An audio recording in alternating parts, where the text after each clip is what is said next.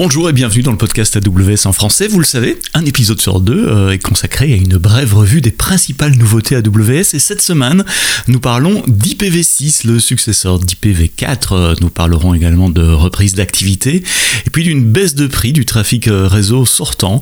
Nous parlerons également de vos containers qui peuvent maintenant tirer parti de Graviton 2 et nous terminons en parlant de la conférence AWS Reinvent qui se tient la semaine prochaine à Las Vegas.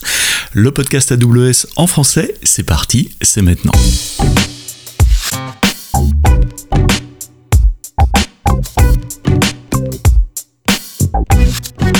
Bonjour, merci de nous écouter, merci de vous abonner au podcast. Nous sommes disponibles sur toutes les plateformes de podcast. Si vous nous écoutez sur le web, il est temps de prendre une appli de podcast et de vous abonner. Comme ça, vous recevez l'épisode tous les vendredis matins automatiquement sur votre téléphone ou sur votre tablette.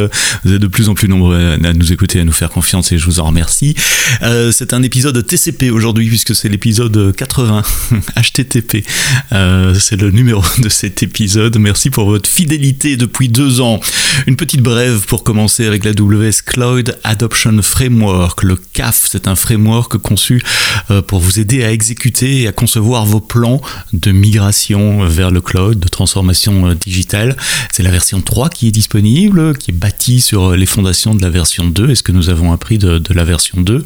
Euh, ce framework commence par identifier des, groupes fonctionnels, des groupes de fondation comme le métier, les gens, la gouvernance, la plateforme, la sécurité les opérations, avec 47 features à analyser et à prendre en considération pour vos, pour vos migrations, là où il n'y en avait que, que 31 dans la version 2. Euh, et puis euh, de là, il identifie euh, quatre domaines de transformation, la technologie évidemment, mais pas que, également les processus, l'organisation et les produits qui doivent participer ensemble dans un scénario de migration pour une migration vers le cloud réussi.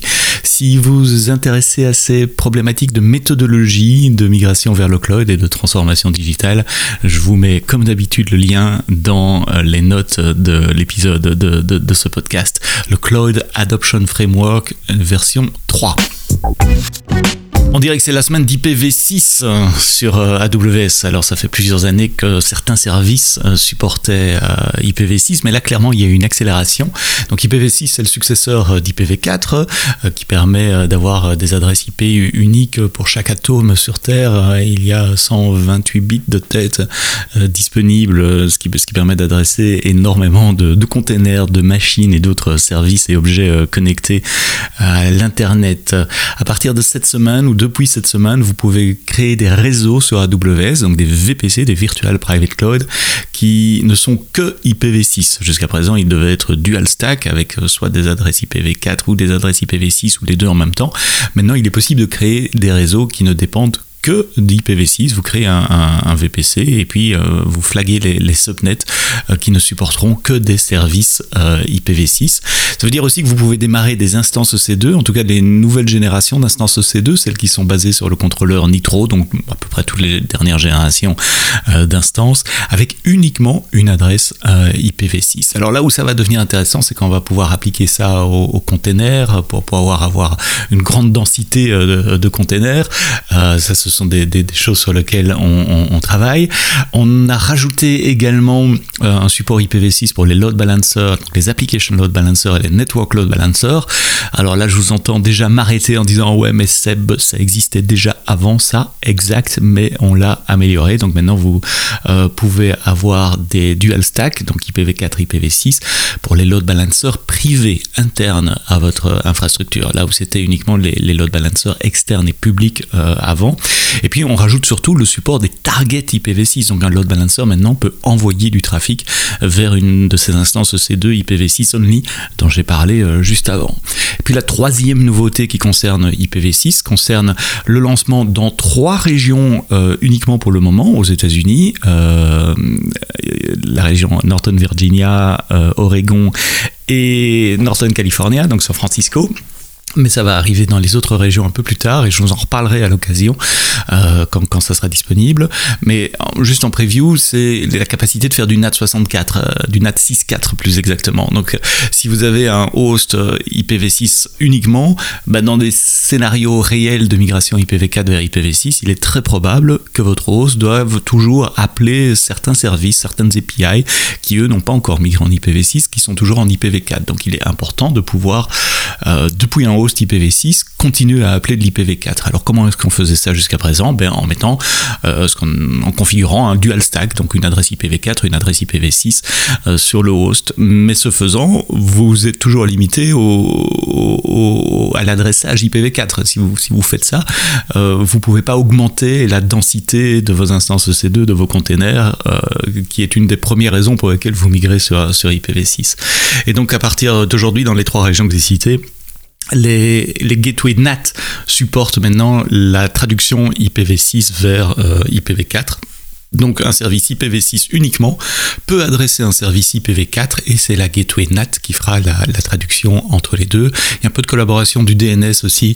Euh, je vous expliquerai tout ça en détail quand, ça sera euh, disponible dans, dans, des régions un peu plus proches de nous, quand ça sera disponible en Europe euh, également. Mais donc trois nouvelles fonctionnalités liées à IPv6, les réseaux VPC IPv6 unique, euh, uniquement IPv6, les instances EC2 également déployées dans, ces subnets, les load balancers et network euh, load balancer qui supportent les targets IPv6, et puis la NAT gateway qui fait de la traduction IPv6 vers IPv4.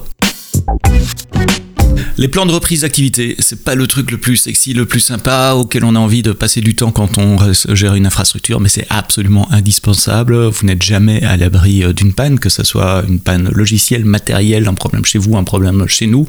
Et donc, euh, tout bon gestionnaire doit prévoir euh, l'imprévisible et doit prévoir la, reprise d'activité en cas de perte de son infrastructure. Il y a un nouveau service AWS qui vous aide qui s'appelle Disaster Recovery. AWS Elastic Disaster Recovery.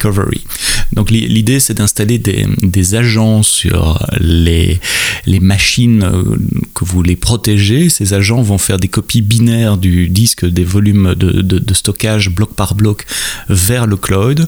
Et à partir d'une console dans le cloud, vous pouvez choisir le moment, euh, le point in time, le moment de la journée où vous voulez restaurer l'activité.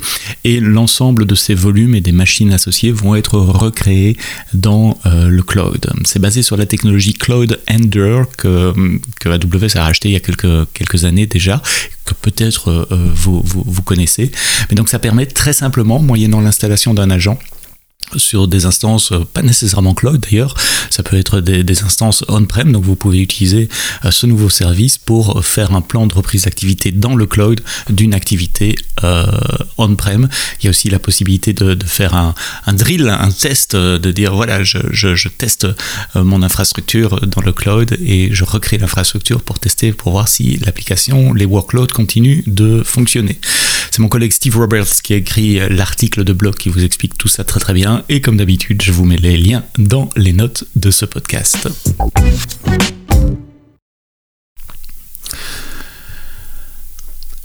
Deux diminutions de, prix, de réduction de prix euh, cette semaine également. Alors ce ne sont pas des réductions nominales, genre le prix qui baisse factuellement, mais c'est soit plus de performance pour le même prix, ce qui revient à dire que c'est une réduction de prix, euh, soit un, tiers gratuit, un tiers d'utilisation gratuit un peu plus généreux, ce qui revient également à dire que c'est une diminution de prix. Commençons par celui-là, il concerne la bande passante sortante, donc les, données egress, comme on dit en anglais, les données sortantes. Vous savez que, la, la, de données que vous envoyez du cloud AWS vers Internet euh, est facturée, et il y avait un seuil d'utilisation gratuit qui était de 1 euh, giga par euh, région sur, sur la communication Internet, par exemple depuis S3 ou depuis le load balancer ou depuis EC2, eh bien ce seuil de 1 giga par région est augmenté à 100 gigas par région et par mois. Donc 100 gigas euh, pardon, pas par région, 100 gigas au total sur votre compte par mois. Donc 100 gigas gratuits de données sortantes euh, vers euh, Internet, là où avant c'était 1 giga gratuit par région. Et même chose sur CloudFront, si vous utilisez CloudFront, qui est le, Content Delivery Network d'AWS, il y avait également un seuil gratuit de 50 gigas avant. Ce seuil est augmenté à 1 terabyte et ce n'est plus un tiers de, de, gratuité qui se limite aux 12 premiers mois d'utilisation de CloudFront, c'est un tiers de gratuité permanent. Donc de façon permanente, vous avez 1 terabyte euh, sortant de CloudFront gratuit tous les mois et 100 gigas sortant de EC2, S3, Load Balancing et euh, les autres. Euh, belle réduction de prix donc sur la bande passante réseau. Et tant que je suis en train de parler de réduction de prix, on va parler également de Graviton 2, vous savez les processeurs à architecture ARM qui promettent une meilleure, qui permettent une, un meilleur ratio entre euh, le, coût et les, les performances, jusqu'à 40% mieux euh, que, que, les processeurs euh, Intel ou AMD équivalents. Et eh bien, ces processeurs AWS Graviton 2 arrivent maintenant sur Fargate. Alors, Fargate, c'est quoi? Ça fait beaucoup de jargon dans une seule phrase. Fargate, c'est quoi? C'est l'option de déploiement pour vos containers. Vous savez, quand vous avez des containers, vous les orchestrez avec soit Amazon ECS, soit avec Kubernetes, Kubernetes Manager, qui s'appelle Amazon EKS. Et puis vous avez deux options de déploiement, soit vous les déployez euh, ces containers sur des instances C2 euh, gérées euh, par, par le service, soit vous les déployez sur Fargate. Et Fargate, c'est nous qui gérons les instances C2, c'est pas vous, vous ne les voyez plus. En quelque sorte, c'est du serverless pour, pour vos containers. Et bien maintenant, quand vous créez des déploiements sur Fargate, vous avez l'option sous Linux en tout cas de choisir entre les architectures Intel 64 bits ou ARM avec AWS Graviton 2 sur Windows. Pour le moment, c'est toujours uniquement Intel x86 64. C'est un article de Chenny, je pense, qui a écrit euh, l'article, oui, Chenny Yoon, euh, mon collègue euh, de Séoul, qui a écrit cet article-là qui vous explique comment vous pouvez migrer vos containers sur Fargate et prendre avantage des performances et du, du meilleur ratio entre la performance et les coûts, 40% meilleur sur Graviton 2. Enfin, je terminerai le podcast de cette semaine pour vous dire, au cas où vous n'êtes pas encore au courant, que la semaine prochaine se tiendra à Las Vegas la dixième conférence AWS Reinvent. Si vous n'avez pas la chance de pouvoir voyager à Las Vegas, sachez que les moments forts seront euh, retransmis en direct, en vidéo et en replay à des heures sympas pour l'Europe également. Par exemple, les moments forts, c'est la keynote d'Adam Selipsky. Alors Adam Selipsky, vous le connaissez pas encore, mais c'est le nouveau boss d'AWS, puisque Andy Jassy a pris la, la responsabilité du groupe Amazon et Adam Selipsky est euh, le, nouveau boss d'AWS. C'est lui qui fera la keynote mardi matin, mardi matin heure de Las Vegas. Donc vous pourrez la regarder en direct sur le site de Reinvent euh, l'après-midi. Certains user groups en France, notamment je sais que Lyon, l'organisateur du, user group de, Lyon, Mohamed, a, planifié une, un meet-up pour regarder ensemble, ce qui peut être assez sympa et pouvoir faire vos commentaires en direct ensemble la keynote euh, d'Adam. Et moi, je ferai un, récap le, lendemain matin aussi. Je vais vous parler des récaps dans, une seconde. Donc, Adam Selipsky, c'est euh, mardi soir, mardi après-midi vers 4h30, euh, 5h. Et puis c'est rediffusé également le lendemain matin à une heure sympa pour l'Europe à 8h30 euh, du matin. Autre keynote importante à ne pas louper, celle plutôt infrastructure, celle de Peter De Santis, euh, qui en général parle des data centers, de l'infrastructure dans les data centers et du green computing. Et puis une autre keynote euh, technique, c'est celle de Werner Vogels. Alors Peter De Santis, sera en direct mercredi, très tard dans la nuit pour, l'Europe, mais ça sera rejoué à une heure sympa jeudi matin à, euh, ou jeudi après-midi à 3h. Celle de Werner, euh, elle se tiendra jeudi 4h30 pour l'Europe et elle sera rediffusée vendredi matin à 8h30. Je vous mets tous ces liens évidemment dans les notes du podcast. Euh, pour ma part, dès que ce podcast est publié, je fais ma valise et je pars à Las Vegas également. Vous aurez la semaine prochaine des podcasts AWS en français avec les principales annonces et des résumés des annonces et peut-être des interviews si je trouve des gens qui parlent français sur place. On verra en, fonction de qui je croise dans les, couloirs euh, de, la conférence Reinvent.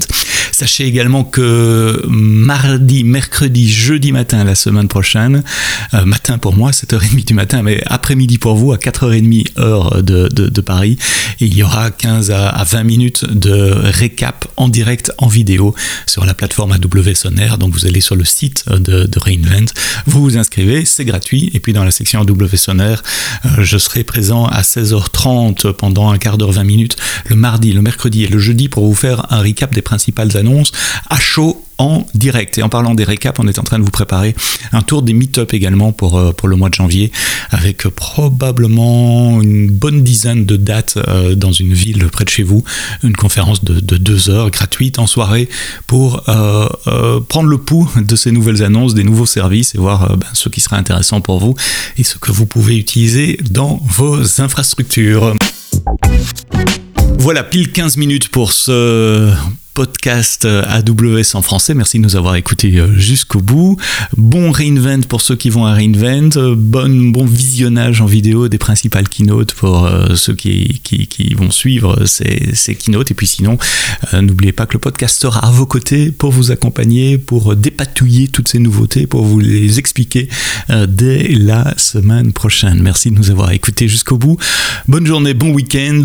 Rendez-vous la semaine prochaine pour des podcasts spéciaux sur Invent. Et d'ici là, quoi que vous codiez, codez-le bien.